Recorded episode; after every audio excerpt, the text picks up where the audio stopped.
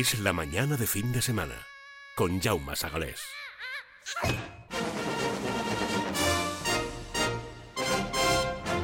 Y con Juanma González, muy buenas Juanma. Madre mía, qué susto. Gracias, Jaum- Jauma. Es que me emociona verte aquí el domingo. Se ha pasado Sí. un ratito por aquí, dice, voy a, antes de ir a votar me paso. Pues nada, Es verdad. Antes o después, no lo diré. ya, bueno. Eh, yo voy a votar por ti, directamente. Sí. Sí. No es delito eso. ¿No? ¿Por qué no? No te voy a pagar dinero, eso no, pero bueno, te voy, a, voy a votar por ti. ¿A, a quién votas? Pues al que sabe de cine, ni más ni menos. Yo voto a, a La Sirenita, que es el estreno de esta sirenita. semana. Yo creo que mi mujer va a votar la sirenita. Aunque eh, he leído comentarios tuyos por ahí, que si la sirenita, que si eh, estos cambios que han hecho de dibujos animados, el cangrejo Sebastián, el pez Flonder, hiperrealistas. O sea, está guay porque es una vuelta de tuerca, pero ¿realmente es la peli buena, buena que esperabas? Bueno, ese es el problema de todos los remakes en imagen real de Walt Disney, que tú sabes que ya llevan 10 años largos volviendo a adaptar en, bueno, imagen real quizás incluso muy exagerado, porque como eh, La Sirenita es prácticamente todos los entornos digitales, eh, salvo los rostros de los actores en muchas ocasiones, de toda la película es un efecto especial, por eso que es que incluso eso hay que tomarlo con, eh, con pinzas. Eh, pero es un problema que tienen todas estas películas, es decir, cómo traducir una película de dibujos animados a imagen real, hasta dónde tiene sentido más allá de la jugada comercial, que la experiencia les ha dicho a Walt Disney que, que lo tiene. Eh, porque Sí, no solo vende. convoca, exactamente, vende entradas, vende entradas a los niños de ahora y vende entradas a los que eran niños cuando salieron esas películas. ¿Por qué? Porque eh, tienen curiosidad por volver a ver lo mismo de antes, Claro. eh, pero recontado, un retelling de los cuentos Claro. Disney, que a su vez eran un retelling de, de cuentos originales, Sí. es decir, que el material de Hans Christian Andersen para La Sirenita con toda seguridad era totalmente diferente a la interpretación que hizo Walt Disney, pero el resultado fue una película absolutamente icónica. De hecho, eh, La Sirenita, año 89, cuando salió, lo que hizo esa película eh, con esas melodías formidables de Alan Menken y esas canciones estupendas, que realmente son de las mejores de toda la eh, saga de clásicos Disney, fue recuperar a la compañía tras un largo hiato de fracasos comerciales. Es decir, Disney en los 70 y en los 80 eh, mm, no era la Disney que fue durante los 50 y los 60. ¿eh? En la época de Blancanieves, Sí. de Dumbo, de los 40, bueno, en fin, los grandes clásicos Disney, ni tampoco la de ahora, en donde toca también la taquilla con cualquier película o con cual- casi cualquiera, no con todas, ¿eh? pero bueno, la gran compañía que es ahora con Marvel, con Pixar, con tal, que eh, atraviesa mm, un conato de crisis ahora mismo, eh, pero sin embargo ha tenido años absolutamente mm, maravillosos en taquilla y ha sido en gran parte por estos remakes en imagen real. Bueno, pues La Sirenita eh, es una de las que más se esperaban. Y es una de las que más se esperaban, pero también con cierta polémica, porque eh, se cambió de raza al personaje eh, por eh, lo que tú me has comentado del aspecto hiperrealista de Sebastián y Flounder, que eran Claro. personajes míticos, Claro. peluches encantadores en la de dibujos. Eso, es muy difícil convertirlo en una persona encantadora peluche. Bueno, tú- Claro. tú, serías uno de ellos. o en- muchas gracias, sí. Achuchable, ¿no? Achuchable. Pero, eh, ¿cómo haces un cangrejo como el de Sebastián, que lo visualizamos todos en la película de la sirenita de dibujos animados, en uno que sea coherente con la apariencia de actores reales como Javier Bardem o Halle Bailey, que es la nueva sirenita? Eh, ¿Cómo lo haces? Es decir, ¿dónde está el equilibrio? ¿Lo exageras? ¿Lo haces una caricatura? ¿O lo haces eh, un cangrejo semirreal? ¿no? Entonces, claro, la gente cuando salieron las primeras imágenes en, eh, de la película hace tiempo, los trailers, pues montaron en cólera. Dijeron, ¿qué, aberración es esta? De hecho, incluso cambiaron el aspecto de muchos personajes digitales y eh, volvieron a rediseñar un poco en parte mm, ese aspecto de los, de los mismos. Sí. Y yo te digo que una vez ves la película tampoco está tan mal, ¿eh? ¿No? La película no... La chica esta, la Halle Bailey, yo pensaba que la confundía con Halle Berry, pero es Halle, No. Halle Bailey. Eh, es una jovencita, ¿verdad? jovencita y la verdad es que mm, eh, le ha tocado bailar con la más fea de todo esto, ¿no? Todas las críticas de que han cambiado eh, Claro. la raza de la sirenita eh, para ser políticamente correctos, para moldarse un poco a, la, a los nuevos tiempos políticos, al Me Too, a todas estas cosas que están pasando en Hollywood, en donde se privilegia por encima de cualquier otro criterio artístico eh, la multirracialidad, ¿no? Incluso hasta extremos a veces que pueden ser un poquito mm, extraños, forzados, ¿no?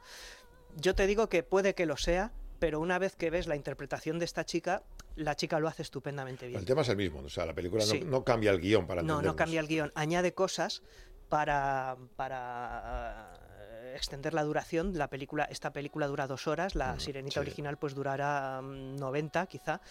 Eh, tiene un par de nuevas canciones, extiende un poquito más el desarrollo dramático de ciertos acontecimientos. Yo creo que sobre todo la parte de la sirenita en tierra, una vez que ya tiene piernas y se desarrolla el romance con el príncipe Eric, eh, toda esa parte está más desarrollada. Eh, es un acierto porque mm, en la sirenita animada era Sí. una parte muy, Muy pequeña, sí. muy pequeña, demasiado pequeña. Y aquí Claro, ella está amarrada en el mar. Aquí, por lógica, no puede estar bajo el agua mucho rato, a no ser que tire mucho de digital. eh, tira mucho de digital y es decir la parte avatar de la película en la que todo es un entorno digital eh, submarino eh, es la mejor pero porque eh, viene heredada de la película animada es decir las canciones están ahí Sí.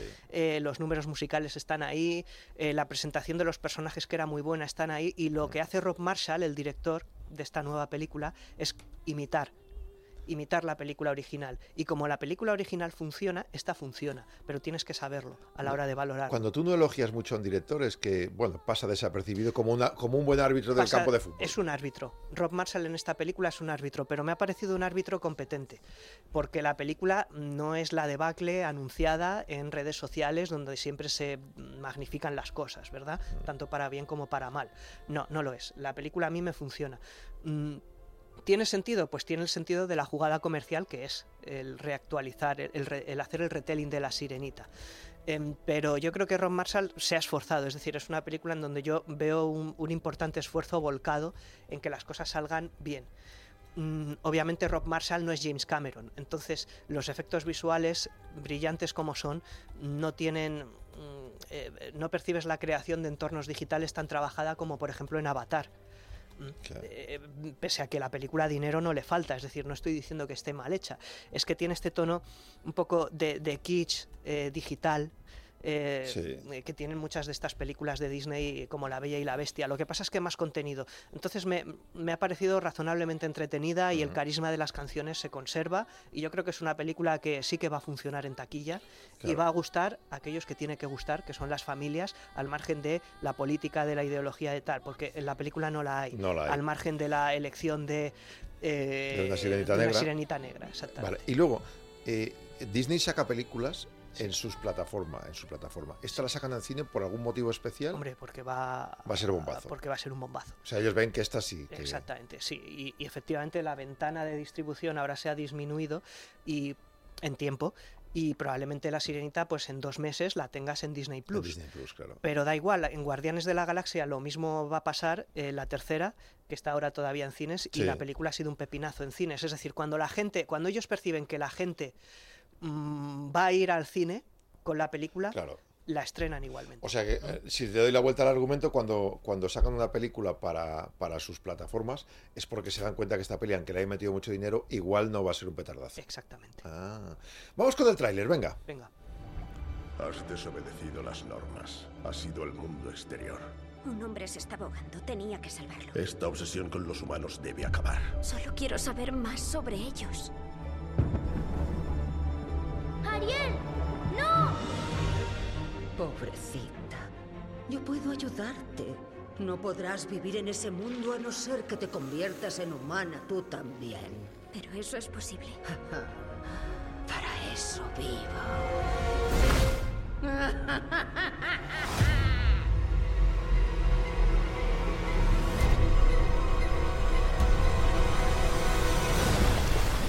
La mala que es Melissa McCartney, ¿no? Sí, Melissa McCarthy, McCarthy, eh, que está muy bien, eh, está muy bien ella eh, como Úrsula.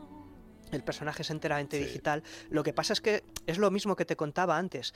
Em, ella no puede hacer suyo el personaje porque está siguiendo los dictados Sí. de la sirenita. Claro. Es decir, Melissa McCarthy es una actriz cómica y dramática, pero cómica eh, fenomenal. Y estoy seguro que habría inyectado Claro. eh, más payasismo al personaje. Lo que pasa es que no le La han dejado. ¿no? para que- Exactamente, exactamente. Claro. No puede hacer lo suyo. Pero, pero ya está bien, o sea, la película, yo realmente, pese a que visualmente a veces no luce tan bien como mm, requeriría, el mostrar sirenita, a la sirenita y los peces, todo esto en el fondo del mar, ¿no? Eh, a veces parece un poco un híbrido de dibujos animados e imagen real que no acaba de funcionar, pero la película está trabajada, está bien hecha. Muy bien, La Sirenita, una propuesta para mi jefa, para quien sea hoy las votan si quieren. Segunda propuesta, de cine también, Caballeros del Zodíaco. Aquí todo, eh, esta semana mm, nos ha salido una semana un poquito de aquella manera y ¿Por no es mi qué? culpa. Y, y luego también es una película que también adapta en imagen real eh, un anime. Eh, y también Sí. un manga, es decir, las dos cosas. El anime ya adaptaba un manga eh, de los 80, los míticos Caballeros Sí. del Zodíaco. Y ahora le han puesto cara. y ahora les han puesto cara humana, ¿no? En una película que, que es un enjuague, es un poco, también es un híbrido, porque no Esta es acaba de ser, Japonesa es. es japonesa, es japonesa pero con reparto occidental, Exacto. Mm, americano, europeo, porque por ahí está Sean Bean, que es irlandés, Mm. eh, tiene un poco de todo. El protagonista efectivamente es, es oriental, pero el- la versión original de la película es, eh, es el inglés, con lo cual es una especie de eh, es una de estas adaptaciones que hacen Decías que era un híbrido, perdona, que te había cortado. Sí. sí, eh, es eso, es, es como una película que trata de satisfacer a los eh, fans del manga y el anime y al público mayoritario que busca un blockbuster en plan efectos especiales eh, como los Transformers. La película tiene un aire muy de ese estilo eh, en la banda sonora, en la estética, en todo. Lo que pasa es que tampoco tiene la pasta, no tiene el dinero metido de una película de esas. Es decir, Claro. no es La Sirenita, eh, no es eh, una película de Transformers de Paramount donde meten 250 millones de pavos. Con lo cual los efectos es un poco más serie B, es una especie de mezcla, se queda como un poco a medio camino entre eh, la película cara y la película barata. Vamos, que no. en- bueno, sale en cines, pero igual no es un bombazo. Yo la veía más como una película de, de streaming, De esta. ¿sabes? Y sobre todo lo que yo no sé, porque mm, yo vi Los Caballeros del Zodiaco de niño, Sí. Pero no he sido un friki ni conozco los ciclos del manga ni los ni las historias ni ni, ni, ni he profundizado en su mitología que hay gente que sí no sé mm, creo que no les va a gustar la Ah. película porque está muy depurada para el, el público occidental y está muy pasada por digamos el filtro de mm, hacer una película autorizada y hacer una película que quepa en una película de 110 Demasiado minutos ¿no? buenísimo, buenísimo, ¿no? Ni chicha ni limonada. Ni entonces. chicha ni limonada, la veo ni chicha ni limonada. Ah. ¿Qué es lo bueno de la película? Porque tiene también una parte buena. Vale. Que eh, la puedes ver como un. eh, como, como un, eh, puros fuegos artificiales, eh, de, descarados. eh, una serie B que no acaba de ser graciosa porque se lo toma todo muy en serio, pero que realmente te planta delante de tu cara eh, toda la mitología eh, de los caballeros del zodiaco y te plantea un híbrido entre dibujos animados y japoneses. Sí. Y, y- y cómo plasman visualmente en Occidente las películas de acción de este estilo, las películas de Marvel, las películas de Michael Bay de Transformers, que dices, bueno, con descaro me puedo armar con un bol de palomitas y si rebajo mis expectativas eh, puedo disfrutar de, de unos caballeros del zodiaco, ¿no? Entonces, Sí, de una sí, película de fantasía totalmente descarada y, sin ningún tipo de cortapisas ni, ni disculpas morales al espectador.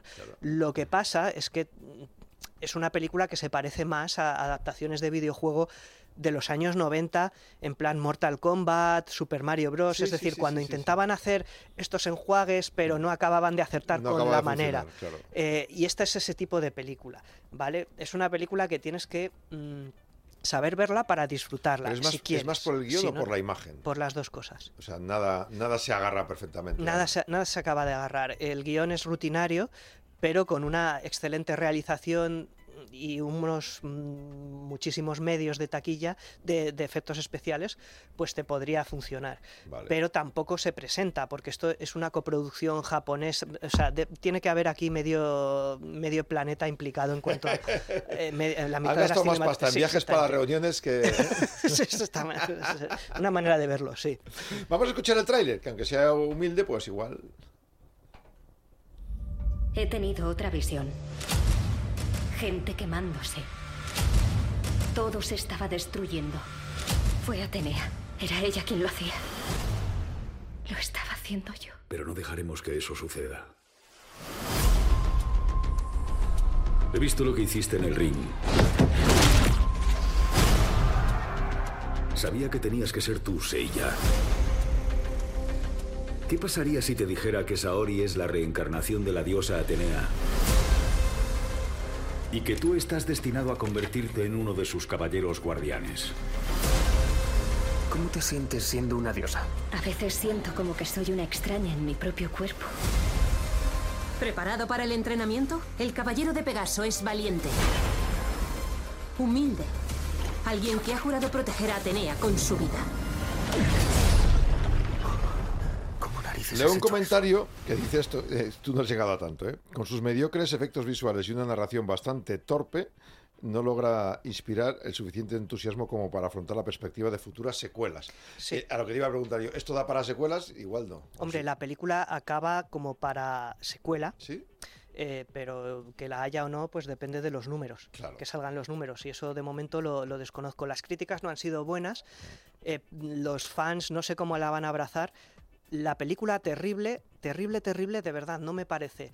Eh, es un poco confusa a la hora de presentarte la mitología, notas que los efectos especiales podían ser algo mejores, pero mm, sí que veo cierto afán de entretener y cierto descaro a la hora de presentar la fantasía. La fantasía no, no puede ser tímido a la hora de claro. explicarla. Toma, fantasía, Claro, vale, ok, la, puedo comprar. Sí, es un no. empacho, si Exactamente, exactamente. Hay que, es una película honesta, de alguna manera, Sí, sí, sí. en su humildad. ¿Mm? Pues palomitas, como bien dices, y a verla. La siguiente es una serie de televisión Fubar, no Futbar, Fubar. Fubar, ¿eh? nos O vamos a la Fubar. tele, nos vamos a Netflix. Esto es una serie de Arnold Schwarzenegger Ah. en Netflix. Los ocho capítulos los tienes de la primera temporada entera ya disponibles en Netflix. Y mira, yo creo que esta semana me quedaría en casa.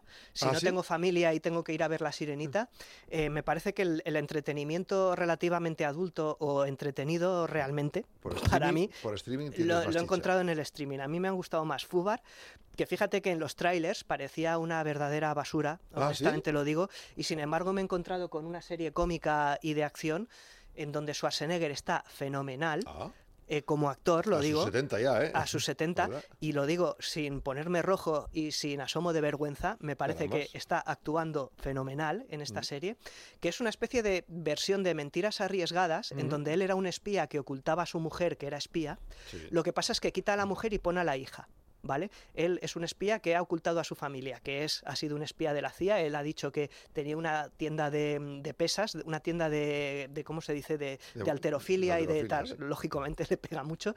Pero es que, ojo, la chica, la hija, también la ha reclutado la CIA. Entonces, y también ella ha guardado el secreto. Entonces ellos se encuentran en una misión eh, padre e bueno. hijo sin saber que los otros son agentes. Eh, parece una parida. Al final acaban y lo peleando es. padre e hija por el mismo objetivo. Exactamente, parece una parida, lo es, pero la relación que se establece entre ellos dos eh, y sobre todo entre los compañeros, agentes especiales de ellos, que es básicamente de comedia, es un equipo rollo Misión Imposible, pero cómico. Resulta que mm, funciona. Qué guay. Entonces la, la serie me ha parecido súper entretenida, súper chorra, te repito, no tiene aspiración de verismo y de realidad, No, claro, claro. pero realmente sí que encuentro que eh, está basada en las relaciones entre los personajes Mm. y en las frases divertidas que Schwarzenegger va soltando a diestro y siniestro, ¿no? Y que eh, son O sea, para final llenar un él es un poco la percha también. Él, claro. es, él es la percha para hablar de las relaciones entre un hombre y su hija eh, que no se acaban de llevar bien eh, porque él la ve como su niña y la niña la ve como un padre un poco castrador, entre comillas, porque busca protegerla a toda costa.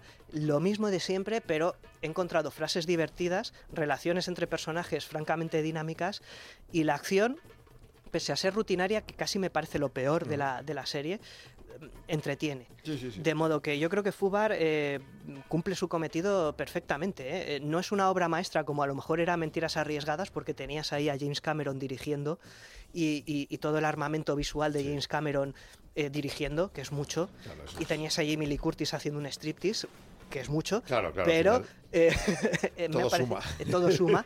Pero me ha parecido eh, una cosa súper simpática, entretenida, Fubar, y la recomiendo. Mucho mejor de lo que esperaba. Pues Fubar, Schwarzenegger, escuchamos un poquito del tráiler, venga, para abrir boca.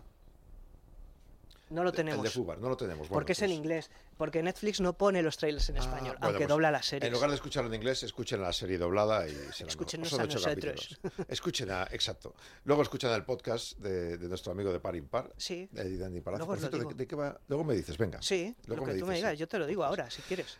Sí. Vamos a esperar, venga. Nos queda todavía cuatro minutos para hablar de otra serie que has dicho que está chula en Apple TV. Apple TV Plus, que es una Plus. plataforma que tiene menos gente, pero que está ahí y que hace cosas chulas, bastante a veces. Sí, sí, ¿eh? sí. Eh, Platonic o Platónico me ha parecido el mejor estreno de los que he visto esta semana. Ah, sí. Sí, me he divertido muchísimo. ¿Pero Me es serie o peli? Es peli. Es serie. Es serie. Es que ahora se hacen como series de televisión lo que antes serían películas. Bueno, Fubar claro. es un ejemplo Sí, y la- la- la Platónico. alargan un poquito, ¿no? Exactamente, que es una especie de comedia romántica o antirromántica Mm. que también te aborda la crisis de los 40, que los que tenemos ya los 40 sabemos que puede ser muy, Sí. muy jodida. Bueno, tú, Eh, no, tú no estás en crisis, tío. eh, Sí, sí, la profesión va por dentro, ¿eh? Siempre. Sí, Pues sí, yo te yo veo soy. bien. Me ves bien por fuera, pero es porque eh, uso jerseys ajustados. Pero la crisis es mental.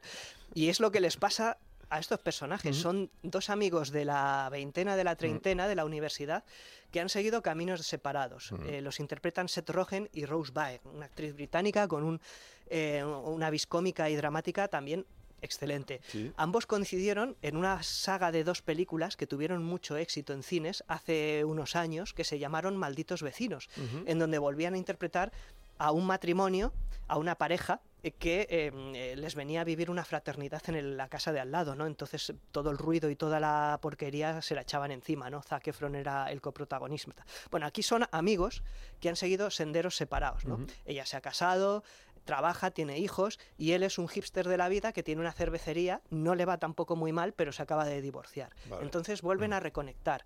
Esa amistad platónica vuelve a surgir. Y surge también el humor, porque ellos son unos gamberros. Es Ah, decir, vale. esta chica formal, en cuanto empieza a contactar con este, que es un informal de la vida, Vuelve a ser adolescente. vuelven a ser como dos adolescentes y tú con ellos. Y es muy divertido ver las ocurrencias eh, y las juergas que viven estas personas que en ese momento de la vida quizá no deberían estar viviéndolo. O sí, o Sí. no. Eh, ¿Qué Nunca pasa es aquí? tarde, ¿eh? para Nunca vivir es cosas tarde, exactamente. ¿eh? La cosa es que la serie te está al mismo tiempo diciendo, mira estos dos, eh, las tonterías que hacen, y a la vez te está mm, diciendo qué bonita la amistad que están recuperando, ¿no? ¿Qué, qué chispa está surgiendo entre ellos? Eh, ¿Qué pasa Qué aquí? ¿Qué pasa en la vida? ¿no? Eh, es una situación muy real y a la vez muy chiflada. Y como la comedia es bastante políticamente incorrecta, como suelen hacerlo Seth Rogen y su director habitual, que es eh, Nicholas Stoller, que hizo también Malditos Vecinos, Sí. y algunas películas también en donde te abordan la dificultad de las relaciones románticas y de amistad entre hombres y mujeres, eh, y entre hombres y hombres y entre mujeres y mujeres, eh, en esta edad madura Sí, o pseudo verdad, madura. sí, sí. Y te lo hacen con mucho, con mucho tino. Qué bueno. Eh, es muy buen director, Nicolas Stoller, y yo creo que se demuestra en el guion de Platónico, que es una serie que yo mm, me he reído, Mm. me he reído un montón. ¿Que te verdad. apetece seguir el otro capítulo y el Te otro? apetece, te apetece, te apetece. Son eh, además capítulos de 25 minutos Qué bien. eh, y realmente no echas nada de menos en ellos. O sea, Qué bien. eh, me parece que está bien desarrollado todo. Y los tres primeros episodios están en Apple TV Plus. Si tenéis esta plataforma, mm, yo me acercaría sí. a esta serie. ¿eh? Platónica, Apple TV Plus, ya tenemos los tres primeros capítulos. Bueno, y dicho esto, ya nos queda, antes de despedir, par impar, porque está Dani Palacios aquí emocionado con el par impar de esta semana. Sí.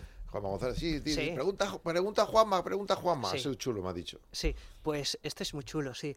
Es una película española de terror mm, absolutamente memorable, muy recordada en nuestro país, pero yo te diría que sobre todo querida, objeto de culto en directores extranjeros ¿Ah, que sí? la han tomado como referencia. Las dos películas que hizo eh, Chicho Ibáñez Serrador, Sí. que fueron La Residencia y Quién puede matar a un niño, Sí. son míticas. Y el podcast de esta semana es de la segunda de ellas, ¿Quién puede matar a un niño? Una película que tú la ves ahora Y te ríes. y, y, bueno, es, es terrorífica, es, es salvaje, es, eh, es siniestra, es terror a pleno sol.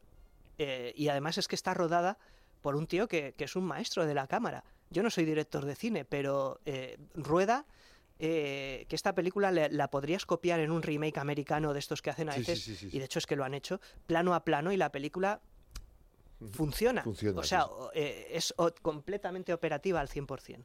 Así que, te- Así que es una claro, peli Por eso entiendo que os ha gustado tanto, claro. Sí, sí, sí, pues eso sí, poder, poder matar a un niño, de Chicho Ibáñez Serrador, comentada por estos dos fieras, lo tienes en el podcast par impar y lo tienes en imagen, en vídeo, que verlos todavía es más abrazable. Juanma González, muchísimas gracias. A vosotros por Que vaya muy bien el domingo y hasta la semana que viene. Venga, hasta luego. Con Juanma González y sus eh, fascinantes historias de cine terminamos el programa de hoy. Gracias por escucharnos. La semana que viene volvemos, sábado y domingo. Feliz fin de...